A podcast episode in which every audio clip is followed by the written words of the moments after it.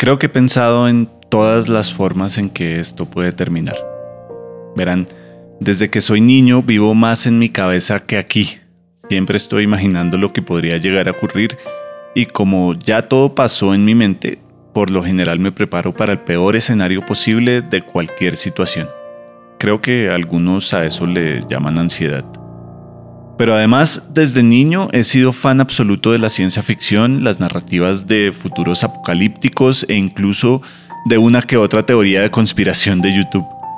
Si le soy sincero, al principio de todo esto alcancé a pensar que todo se trataba de un maquiavélico plan de un gobierno en contra de algún otro, que era una perversa estrategia de control poblacional desarrollada por las élites o incluso que era un arma económica creada para destruir el capitalismo. Así, mi ansiedad y mi gusto por las narrativas distópicas han hecho que, como les contaba, ya haya visto todas o casi todas las posibilidades reales y descabelladas en que esto se desarrolla. Y mi cabeza no para de pensar en formas en que esta situación tan extraña se pueda acabar rápidamente. Pero la verdad es que cada día veo a más presidentes incompetentes, corporaciones cayendo en la bolsa y primeros ministros sin saber qué hacer y entonces me pregunto, ¿quién es la élite? ¿Quién ¿Acaso si alguien se está beneficiando de todo esto? Y veo cada día más claro que nadie sabe mucho y que esto va a durar un largo tiempo. Me doy cuenta que todos estamos improvisando y haciendo lo mejor que podemos en una situación tan difícil. Hola, mi nombre es Juan Pablo Rodríguez y esto es Cartografías del Techo un podcast de los mismos creadores de Es una trampa, otro contenido que existió hace mucho tiempo y tuvo una sola temporada en un mundo que ahora parece ser muy diferente. Junto con Sebastián Corcione, también conocido como Fat en Twitter, y Ricardo Guerrero, también conocido como Ricky Warrior, creamos este podcast aún experimental que lo único que pretende es inventar un espacio empático donde compartamos las diferentes maneras en que cada uno de nosotros enfrenta esta difícil situación. De hecho, se llama así porque todos vamos a pasar un montón de tiempo mirando al techo. Creo que vivimos en un momento que nos produce mucho miedo, pero no tenemos que sentirnos solos. Cartografías del Techo pretende ser un espacio que nos sirva para atravesar juntos este espantoso momento de la historia de una manera honesta y humana. Si les soy sincero, creamos este espacio porque sentimos que lo necesitamos y probablemente ustedes allá afuera también. La idea es ver cada semana lo que va pasando con el mundo, con nuestro país, con nuestra estabilidad mental y pues nada, vivirlo.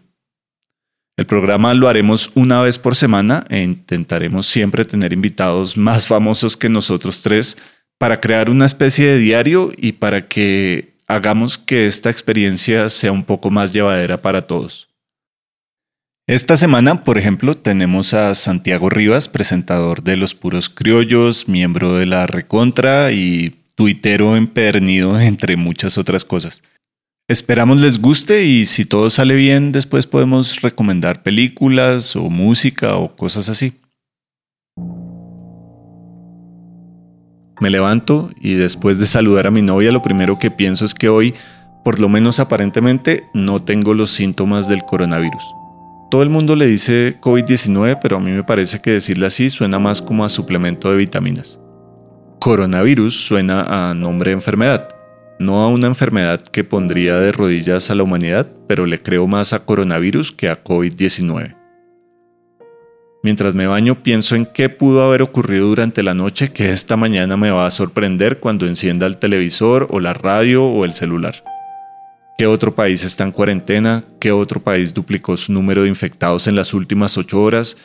y si el presidente de mi país tomó alguna medida contundente o de nuevo hizo una locución presidencial para declamar frases motivacionales de youtuber. La verdad es que nunca había sido una persona política, pero es que creo que es imposible no serlo cuando ves que el país lo está dirigiendo un imbécil. Me he visto intentando pensar que todavía tengo que ir al trabajo. En algún lado leí que es importante mantener una disciplina que diferencie las rutinas de trabajo de las de descanso y aparentemente quedarse en pijama es el principio del fin. Así que todavía me visto y me pongo zapatos como si fuera a salir. Lo único que no hago es echarme loción. Desayunamos mientras escuchamos noticias. Nos indignamos con el gobernante de turno que hizo alguna estupidez bajo estas condiciones y como siempre le pregunto a mi novia acerca de los sueños que tuvo la noche anterior, pues a diferencia mía ella los suele recordar vívidamente y a mí me divierte la cantidad de lugares y personas y cosas que se mezclan en sus sueños. Luego cada uno se va a su nueva oficina y nos despedimos como si de verdad no nos volviéramos a ver. La de ella queda en el estudio, mientras que la mía es un portátil sobre la mesa del comedor. Abro el computador, reviso mis correos e intento trabajar en aquellos proyectos que aún continúan. Hago llamadas, coordino reuniones, pero en el fondo sé que solamente lo hago para no enfrentar el desasosiego de que aún no tengo ni idea de qué voy a hacer cuando todo esto se acabe, cuando estos restos de mi vida anterior finalmente se acaben. De vez en cuando me meto a Twitter para ver cómo felicitan a alguna empresa por ser consciente de la situación, como si eso fuera algo demasiado difícil, o cómo destruyen a algún ser humano por su falta de empatía. Twitter no cambia mucho incluso en el apocalipsis. Llega la hora del almuerzo y lavo los platos mientras mi novia cocina. No soy muy bueno, pero soy mucho mejor en esto que cocinando, créanme. Luego del almuerzo vemos algo de televisión, noticieros casi siempre, pues no hay tanto tiempo y más nos vale seguir trabajando. Así que cada uno vuelve a su oficina mental donde se vuelve a repetir el ciclo de mails y llamadas, aunque ahora un poco más lento. Eh, definitivamente siempre me rinde más en la mañana. Llegan las seis y media y cierro el computador. Eso no significa que haya dejado de trabajar pero le sirve a mi cerebro para pensar que aún tengo el control de mi vida. Aparentemente para muchos trabajar desde casa quiere decir que ahora pueden trabajar todo el día, así que siguen llegando correos y mensajes de WhatsApp que eventualmente debo silenciar. ¿Cómo odio WhatsApp? Voy al estudio y convenzo a mi novia de que pare de trabajar y nos cambiemos para hacer ejercicio. Nunca fui muy deportista, pero también leímos en algún lado que aparentemente es clave para el sistema inmunológico. Además mejora el estado de ánimo y sirve para mantenerse activo ahora que estamos todo el día en casa. Sin embargo, algunas veces mientras hago ejercicio me quedo sin aliento y pienso que seguro ya tengo coronavirus y mis pulmones están colapsando. Es solo que no había desarrollado ningún síntoma hasta este preciso instante. Pero luego todo vuelve a la normalidad nos bañamos y finalmente vemos una película. Nos gustan más las películas que las series y creo que es porque casi siempre nos quedamos dormidos y es más fácil recordar el pedazo de la película en que íbamos que el capítulo de la serie. ¿No les pasa? Luego se me empiezan a cerrar los ojos y pienso que ojalá nunca llegue el día donde me toque enfrentar la realidad.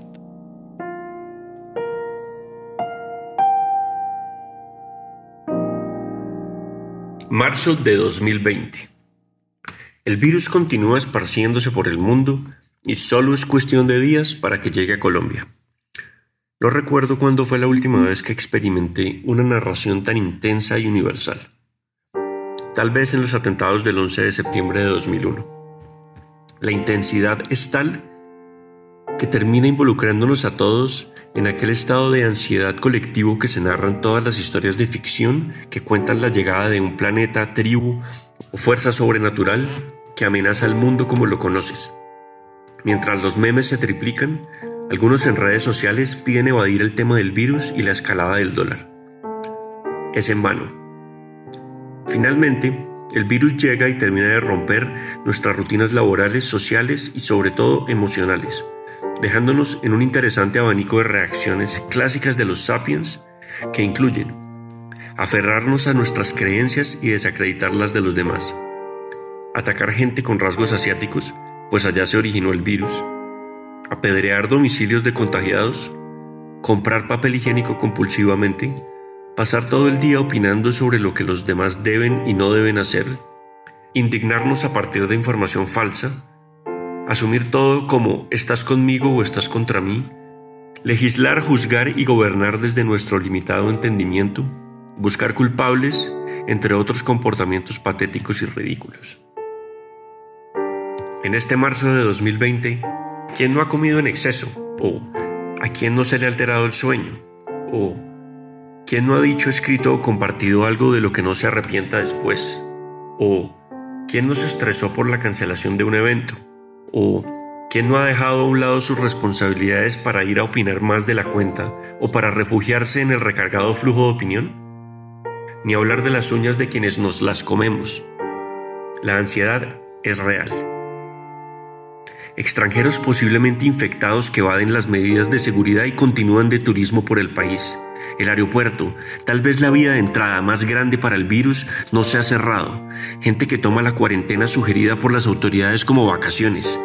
¿Qué tal o cuál país sí sabe manejar una crisis? No como este. Saqueos, azonadas coordinadas en cárceles del país dejan 23 muertos, villanos especulando con precios de productos de primera necesidad, el colapso de la economía. El gobierno prioriza el sistema financiero entre sus medidas de seguridad, lo que solo significa que es más importante ese sistema que la vida misma. ¡Wow! Válido porque los consejos psicológicos para largos periodos dentro de casa que recibí por chat inician con evitar la sobreinformación. Suficiente. Como lo decía Bill Hicks, mientras los noticieros narran el fin del mundo, te asomas por la ventana y solo escuchas pájaros trinar. Recuerdo uno de los mensajes que me ha enviado mi madre en estos días. Es una de las famosas citas de Albert Einstein. No pretendamos que las cosas cambien si siempre hacemos lo mismo. Claro que la recuerdo. Continúa.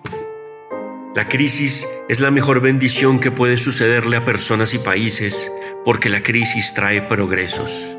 La creatividad nace de la angustia como el día nace de la noche oscura. Es en la crisis que nace la inventiva, los descubrimientos y las grandes estrategias. Quien supera la crisis se supera a sí mismo sin quedar superado. Quien atribuye a la crisis sus fracasos y penurias violenta su propio talento y respeta más a los problemas que a las soluciones, etcétera, etcétera.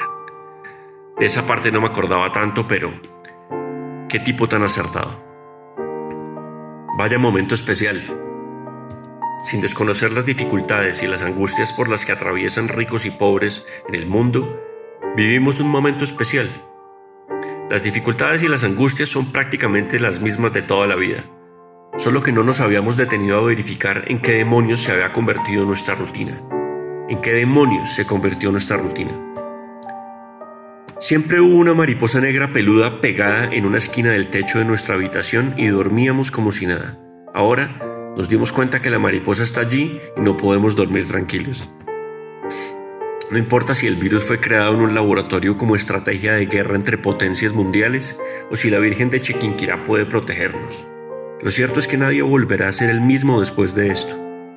Para sobrevivir a este confinamiento tendremos que volver sobre toda esa información disponible desde hace siglos y verificar su valor. Disfrutar el presente, retomar aquel proyecto creativo, reconocer mis adicciones y mis debilidades, validar mis relaciones personales, colaborar, entre otros. Por supuesto, lavarse las manos. Pero de nuevo, esto es un ejercicio para aprovechar en el instante no para entrar en una nueva ansiedad colectiva sobre nuevos órdenes mundiales. Así como llegó este futuro en el que los carros no vuelan, pues como decía en un meme, ni han pavimentado algunas calles, llegará ese otro futuro en el que continuará vigente el Nihil Novum Sub Sole, o no hay nada nuevo bajo el sol. Lo dijo Heidegger, habitar es también ser, ser siendo para ser más preciso. He estado pensando en el espacio, el espacio que habito. He pensado también en la diferencia que existe entre espacio y lugar, que se puede resumir en que el lugar es la construcción simbólica del espacio. Todo esto tiene sentido estos días en que nos vemos relegados a nuestras propias fronteras, o por lo menos los que tenemos el privilegio de tener dichas fronteras, así sean prestadas. Pienso, por ejemplo, en la primera cosa que hice cuando tomé decisiones sobre mi lugar en el mundo, mi habitación. En ese entonces pegué imágenes en las paredes y les entregué a estas la responsabilidad de hablar por mí, de ser por mí, de estar por mí. Pensé también en las cosas que habitan conmigo acá. Me pregunté si es necesario tener tantas cosas. Toda una vida en cosas, respondí. Cuando ya no esté, ¿se preguntarán mis cosas por mí? Mirando al techo empecé a hacer un inventario de mi vida. Conté con las manos quienes han habitado momentáneamente este espacio conmigo y me entristecí. Irse es deshabitar, dejar ser, dejar de estar. Hans Belting dice que, además del cuerpo, otro de los lugares de la imagen es el recuerdo. Se puede ir a lugares en el recuerdo, afirma. En total he habitado nueve lugares. ¿Se acordarán estos lugares de mí? No lo creo. En el acto mágico de convertir un espacio en lugar nos configuramos de lo general a lo particular. Las fronteras de lo propio están determinadas por el mercado del espacio.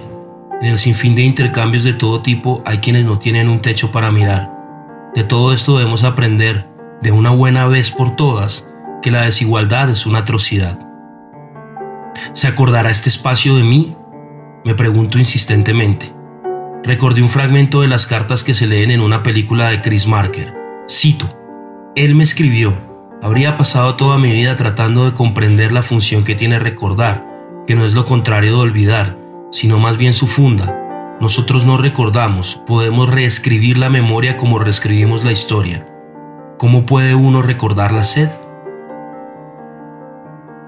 Habitar el recuerdo es también ser. He estado pensando en el recuerdo, en los recuerdos que habito, He pensado también la diferencia que existe entre memoria y recuerdo, que se parece a la diferencia entre espacio y lugar. El recuerdo es la posibilidad, la memoria su sustrato. Terminé el inventario de quienes han compartido este espacio conmigo. ¿Se acordarán de mí? No lo creo. Habito en el recuerdo de otros como otros habitan en mis recuerdos. En estos días que nos vemos relegados a nosotros, a nuestro espacio, a nuestro miedo, a nuestra responsabilidad, Vale la pena tener eso en cuenta. En los amigos, que son los recuerdos que habito, entrego la responsabilidad de hablar por mí, de ser por mí, de estar por mí. Sin escapatoria. Son muchas las razones para temer en este momento. Tememos al virus primero como portador de la muerte y luego a la muerte de aquellos a los que queremos.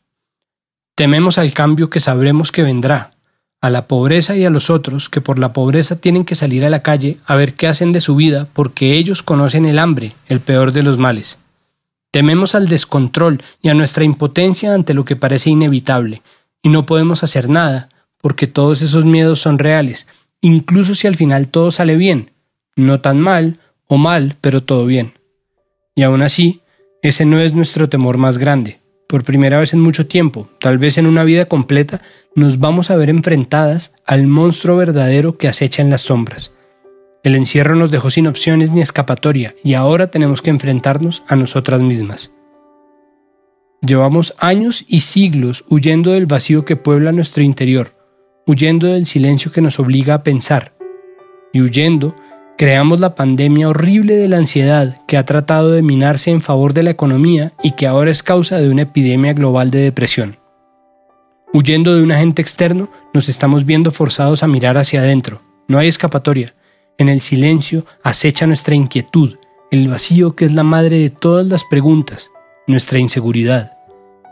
Ese yo que vemos y nos asusta en el espejo siempre estuvo ahí, mientras nosotros, en cambio, construíamos máquinas, ciudades, sistemas. Escribíamos libros y nos inventábamos teorías sobre todo y sobre todos, emitíamos juicios y solucionábamos problemas y curábamos enfermedades, cada una más difícil que la otra. Hicimos un mundo y nos fuimos a la luna buscando escapar de ese vacío.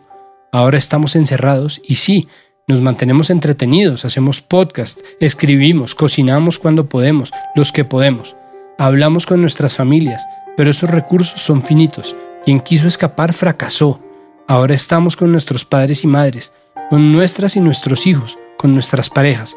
A veces estamos simplemente solos con esa voz que nos repite que quién sabe qué vendrá, quién sabe qué se avecina, o quién sabe qué somos o dejamos de ser, quién sabe qué hicimos o no hicimos, qué nos falta, qué hay, qué no hay, qué libro no tenemos que sí quisiéramos leer. No pudiendo salir, estamos siendo obligados a hacer el viaje más duro de todos, hacia adentro de nuestras almas, sin ayudas, sin LSD, sin MDMA, sin cocaína, sin hongos, sin marihuana, sin alcohol o incluso con ellos. Pero no va a ser suficiente. No sé si será cierto que el planeta está acabando con nosotros o qué, como se ha repetido hasta la náusea, o que la naturaleza está tomando lo suyo de vuelta, que también se ha dicho hasta el cansancio. Sé, en cambio, que el universo parece estarnos obligando a enfrentar un miedo que nunca creímos tener que enfrentar. No me parece que esto sea malo. Hemos visto películas de horror llenas de monstruos y enemigos a los que tenemos que enfrentar tarde o temprano para vencerlos. Esto es igual, es exactamente igual. No creo que haya una respuesta, al menos no una sola.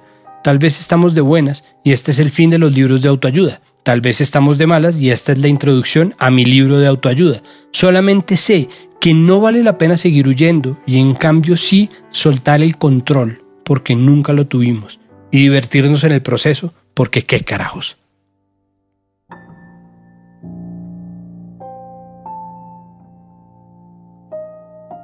Cartografías del Techo es una producción de esunatrampa.com.